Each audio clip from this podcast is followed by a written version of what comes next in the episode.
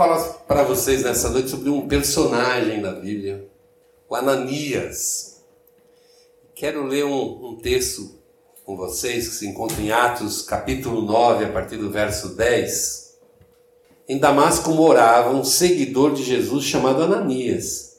Ele teve uma visão e nela apareceu o Senhor é, chamando: Ananias. Ele respondeu: Aqui estou, Senhor. E o Senhor lhe disse: Apronte-se e vá até a casa de Judas, na rua direita, e procure um homem chamado Saulo, da cidade de Tarso. Ele está orando e teve uma visão. Nela apareceu um homem chamado Ananias, que entrou e pôs as, as mãos sobre ele, a fim de que ele pudesse ver de novo.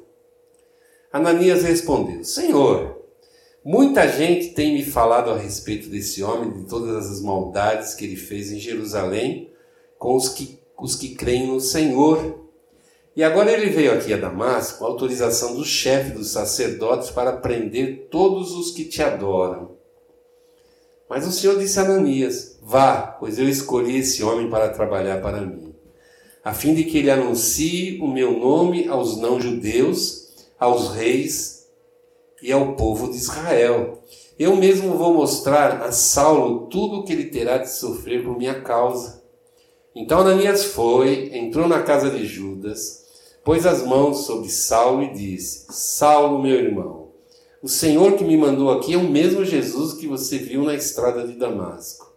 Ele me mandou para que você veja de novo e fique cheio do Espírito Santo. No mesmo instante, umas coisas parecidas com escamas caíram dos olhos de Saulo e pôde ver de novo. Ele se levantou e foi batizado. Depois ele comeu alguma coisa e ficou forte como antes. Saulo ficou alguns dias com os seguidores de Jesus em Damasco. Cubra a sua cabeça, nós vamos orar ao Senhor. Peça para Deus falar contigo nessa noite. Em nome de Jesus, Paizinho, nós nos colocamos agora diante de Ti pedindo a tua graça e misericórdia sobre nós, sobre a nossa mente. Que a gente abra os nossos ouvidos para ouvir a voz do teu Espírito, Senhor. E o Senhor fale conosco claramente, claramente, para que gente saia da tua presença direcionado, Senhor, pela tua graça e pelo teu amor, Pai. Agradecemos já em nome de Jesus Cristo. Amém e amém. É bacana a gente ver a vida de alguns personagens bíblicos, né? A história de hoje fala basicamente de dois personagens extremamente importantes aqui. Talvez se eu falar qual que é o mais importante, a gente vai falar de cara que, que é Paulo. Mas Ananias também foi uma pessoa extremamente importante. E fez parte de toda essa obra do Senhor aqui, que está contada nesses versículos, cujo resultado foi o levantamento de Paulo ali como um enviado, um missionário do Senhor a todos os lugares ali fora de Jerusalém, fora de Israel, levando a palavra do Evangelho às pessoas que não conheciam absolutamente nada de Deus, eram completamente cegos a respeito de Deus, do seu querido, a sua vontade, e de repente agora eles tinham a oportunidade de ouvir falar sobre o Deus verdadeiro, o Deus que ama, o que interfere nas vidas, o Deus que quer que todos sejam salvos, que todos voltem a ter comunhão com Ele. Então, se a mensagem do Evangelho é essa, que Deus quer que todos se salvem, voltem à presença de Deus, a importância de alguém que fale, que mostre essa verdade é espetacular, é tremenda. E esses dois personagens foram extremamente importantes para essa história, para esse momento do Evangelho, que quando ele sairia daquele, daquela fonte inicial ali, daquele berço inicial que foi a igreja de Jerusalém, que agora já se expandia, alcançava já em outros termos ali, já Samaria até Galiléia, mas precisaria alcançar todos os lugares do mundo. E é interessante que quem era esse Ananias? Né? O que a gente sabe desse Ananias? Na verdade, a gente sabe muito pouco, ou quase nada. O, o, os textos do Novo, do Novo Testamento eles mostram três personagens chamados Ananias. Tem o primeiro personagem Ananias, que é mais no começo ali de Atos, capítulo 5, se eu não estou enganado, o Ananias que junto com a sua mulher Safira tentaram mentir ao Espírito Santo. Que é uma, uma experiência muito negativa. É um Ananias da negativo, vamos dizer assim. Depois tem um outro Ananias mais lá no finalzão, que foi um sumo sacerdote, foi o cara que prendeu primeiramente o apóstolo Paulo, já mais adiante no ministério de Paulo, e que é o cara que o apóstolo Paulo chamou de parede branqueada. Mas esse Ananias que está em foco aqui, é um Ananias que, assim, quase nada um pouco se fala dele, mas como nós vimos aqui, é completamente importante para a obra de Jesus Cristo, e o texto fala algumas coisas bem interessantes a respeito dele. Diz que ele fazia parte da igreja de Damasco, dos crentes ali de Damasco, Talvez a gente não pode entender assim como uma igreja formal, como a gente pensa hoje, com o templo, com a parte da pregação, enfim, todo o funcionamento que a igreja tem, da assistência. Mas era uma igreja viva, a igreja estava funcionando ali em Damasco. Tanto é que o apóstolo Paulo estava indo a Damasco para capturar judeus que tinham se convertido. E ele pertencia a essa igreja, fazia parte dessa igreja. Então a gente pode entender que ele teve. Se ele era parte da igreja, ele teve um conhecimento do evangelho, aceitou o evangelho sobre a sua vida, provavelmente, muito provavelmente, tinha sido batizado e tinha se unido a outros ali para servir a Jesus Cristo na cidade de Damasco, testemunhar e pregar o evangelho às outras pessoas, principalmente os judeus ali da cidade, que era uma coisa bastante comum, bastante comum. Então ele não era uma pessoa, vamos dizer assim, totalmente é, desconhecida, uma pessoa que Jesus pinçou lá um cara na rua, falou: vem cá, vou precisar te usar. Não, quando Jesus precisou de alguém, ele foi buscar onde? Dentro da sua igreja. Ele foi buscar junto aos seus discípulos, os seus servos. E é interessante que Jesus, ao mesmo tempo que ele falou ali com o apóstolo Paulo no caminho, se revelou ele ali como Senhor, ele também falou com Ananias. E contou a Ananias a história do que aconteceu com o apóstolo Paulo, da sua conversão maravilhosa ali no caminho de Damasco. E que ele precisava agora que Ananias fosse ali orar por ele. Orar por ele. Então eu não consigo imaginar que Ananias fosse uma pessoa qualquer. Eu acho que o Senhor não ia pedir uma uma coisa tão importante para alguém que ele não tivesse condição de confiar. Que ele não pudesse acreditar que ele faria aquilo. Tanto é que Paulo estava tendo uma visão, teve uma visão de que o Ananias iria procurá-lo. Antes de Jesus falar para Ananias, já tinha avisado Paulo que Ananias iria. Tal era a confiança que o Senhor tinha no seu servo. E se eu penso assim, como é que eu posso imaginar a vida do Ananias? Como é que eu posso imaginar como é que ele se comportava, como ele era junto aos irmãos na fé? Eu posso começar a pensar muitas coisas, imaginar muitas coisas. De ser uma pessoa realmente impactante, uma pessoa que mostrava através da sua vida que era um servo, que tinha peso no seu testemunho.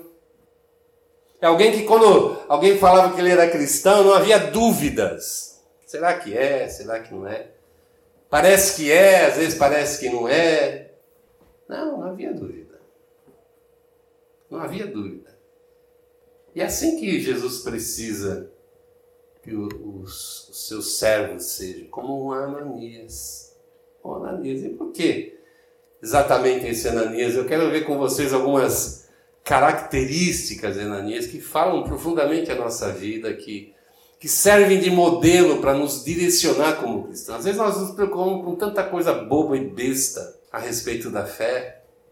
A gente fica lutando o Evangelho, a mensagem do Evangelho, tentando encaixar nossa vontade, nosso querer, nosso jeito de ser naquele Evangelho. A gente tenta deformar o Evangelho, a gente tenta fazer ele, ele trazer uma mensagem um pouco diferenciada, diferente, para contemplar nossos interesses, nossas vontades, quando na verdade ele é claro, direto, simples, nós temos que nos moldar e temos que receber esse evangelho com a mensagem de Deus para nossa vida.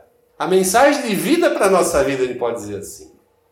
Como diz o apóstolo Paulo, se você olhar com o olhar humano, o evangelho é uma loucura, uma doideira total. Mas se você olhar pelos olhos do Espírito, os olhos da fé, o evangelho é o poder de Deus se manifestando em nós, na nossa vida, aqui, agora, se nós desejarmos, se nós permitirmos.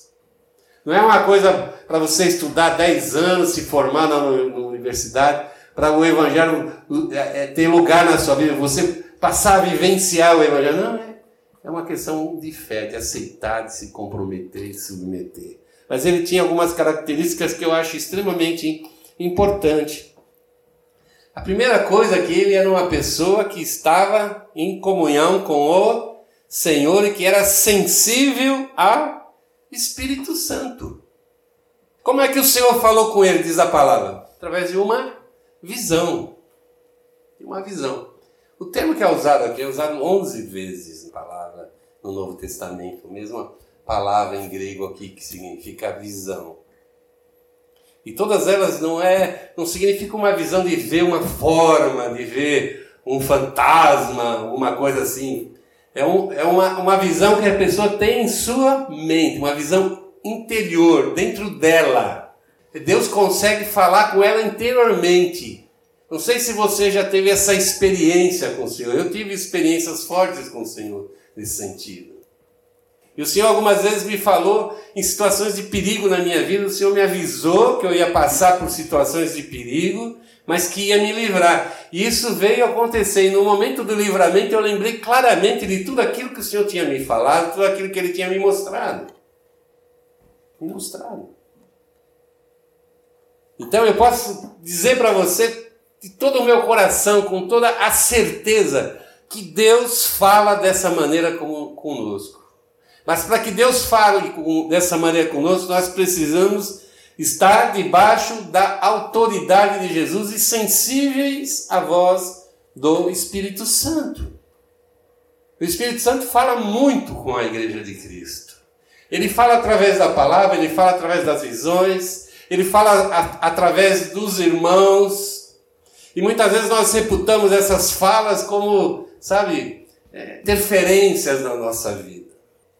Tipo assim, eu não quero ouvir nada, que eu quero tocar minha vida do jeito que é. Daniel não era esse tipo de homem, com certeza não era. E é interessante que muitas vezes as pessoas pensam que você realmente recebeu uma visão da parte de Deus, uma experiência com o Espírito de Deus, faz com que você viva o resto da vida fora da realidade do mundo. Parece que daqui para frente você vai, que vai viver pisando no céu. Que você não vai ter mais experiências na vida, que você não vai ter conflitos, não vai ter mais luta. E muitas pessoas se decepcionam com o Senhor justamente por causa disso. Posso ser um homem cheio do Espírito Santo de Deus e ter que me receber o confronto do mundo, eu tenho que provar a minha fé lá no mundo, e as experiências vão vir, tanto as sobrenaturais de Deus, como as experiências naturais da vida. E é a experimentação de viver dessa maneira que me torna um cristão maduro na fé. Então ele não, ele não era uma pessoa que ficava espiritualizando tudo, muito pelo contrário. Ele teve uma visão da parte de Deus, o Senhor o chamou e ele respondeu ao Senhor.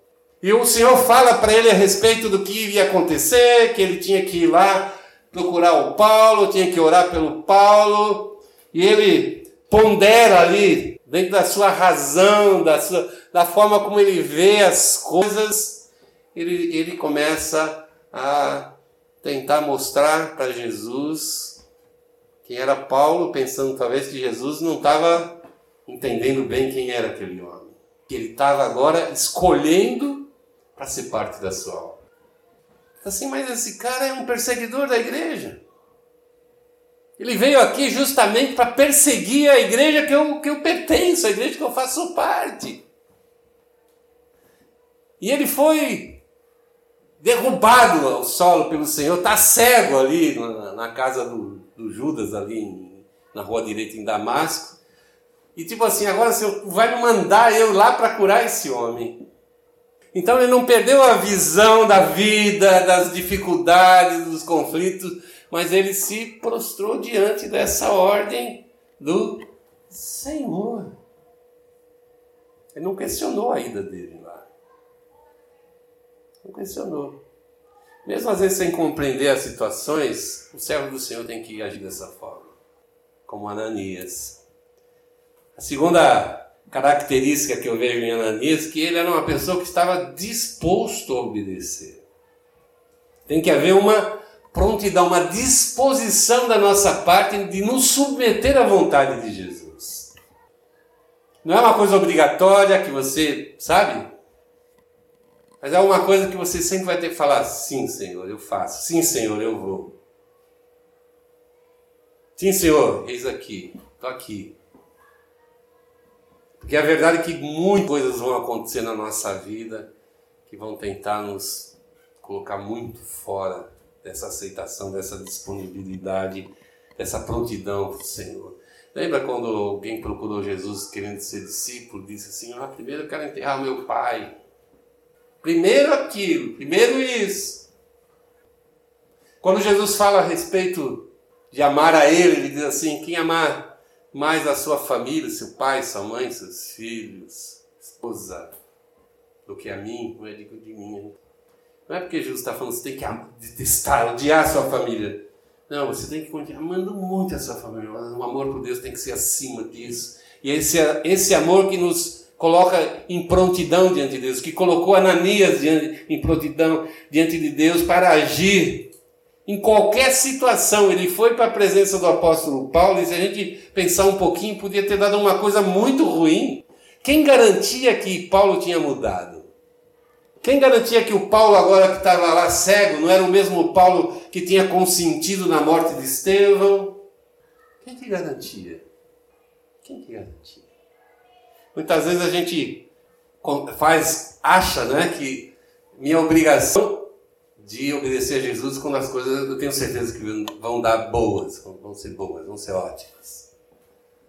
Porque a gente tem uma mania de pensar que as coisas de Deus é o bom coisas que nos agradam, que nos satisfazem, as coisas do diabo são as coisas que trazem sofrimento, angústia, tristeza coisas assim.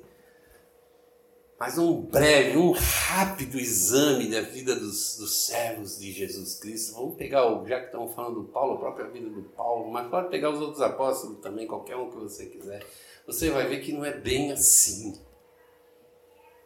Não é bem assim. Você viver debaixo da autoridade de Cristo, obedecendo a Cristo, é você se colocar muitas vezes numa posição de conflito intenso com o mundo, com Satanás, com o seu próprio homem interior, seu homem carnal, com família, com família. E Jesus falou: vem trazer espada à terra, não paz. E a partir de agora, porque vocês vão me aceitar, a própria família vão ser o inimigo de vocês. O inimigo de vocês vai estar dentro da família. Já não está mais distante, em outro país, em outra tribo, pessoas que têm outros interesses. Não, dentro da família, da casa.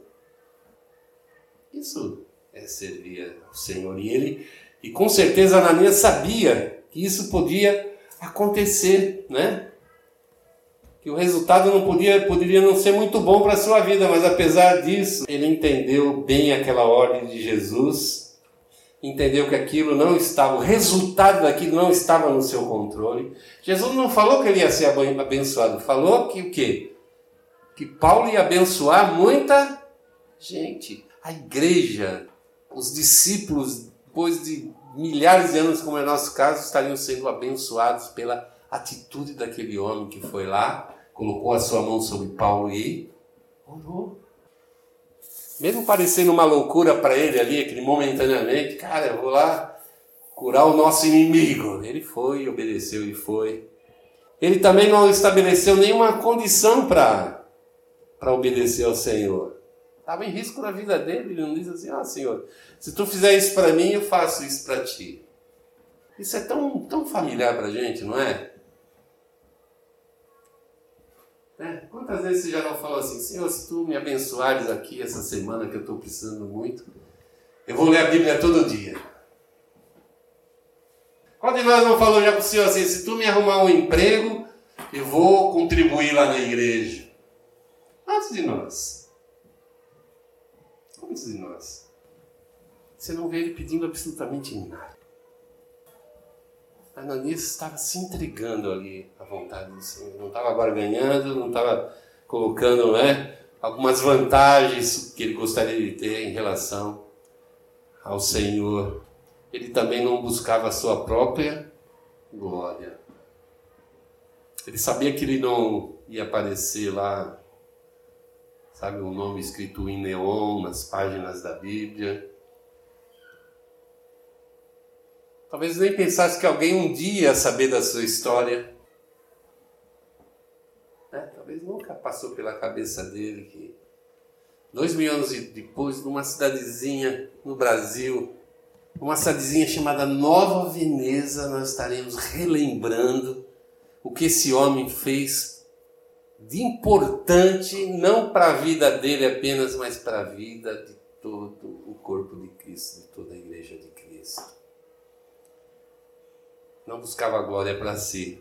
Lá em Mateus, no capítulo 10, versículo 25, a gente lê lá que Jesus falando que o discípulo não é maior do que o mestre, nem o servo maior do que o seu Senhor. Ele nunca quis ser maior que Jesus, nem mesmo maior do que o apóstolo Paulo. Ele não quis ser maior que ninguém, ele simplesmente quis cumprir aquilo que ele sabia que era o seu dever de servo. E na hora que, ele, que Jesus o chamou, ele disse aqui: Eis-me aqui.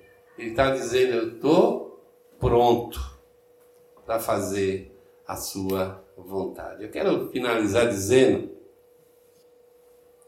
existe no mundo milhões de Ananias hoje. Milhões. Pessoas que ninguém conhece, ninguém sabe que é cristão, em tese, sabe que você frequenta uma igreja, sabe. Mas ninguém sabe a sua relação com Deus, ninguém sabe nada, mas que não são assim super-heróis, sabe? Mas que têm trabalhado e trabalhado muito para a edificação do corpo de Cristo. E que tem diariamente, diariamente tem a oportunidade de glorificar a Jesus Cristo e a cooperar com o seu Evangelho. E esses Ananias somos nós, sou eu, você, as pessoas que virão depois de nós. Sabe o que eu fico pensando às vezes? Eu fico imaginando daqui 100 anos. Como é que será que nós vamos estar sendo lembrados aqui? Alguém contando assim, ó, a minha avó contava que aqui tinha um, um servo, tinha uma mulher de Deus que orava, que falava do amor de Deus, cuidava das pessoas, que amava as pessoas, que orava pelas pessoas, que se dedicava às pessoas, que morreram desconhecidas, pobres, sem muito bandeira de sucesso, pelo menos humanamente falando, ninguém reconhecido por ninguém por nada, mas reconhecidas por Deus, reconhecidas por Jesus. Assim como Ananias era conhecido de Jesus e foi reconhecido por Jesus depois dele ter feito aquilo que ele devia fazer, sabe? Espero que a gente também possa um dia ser lembrado pelas pessoas, mas principalmente ser lembrado por Jesus Cristo. Amém? Vamos por apenas vamos orar.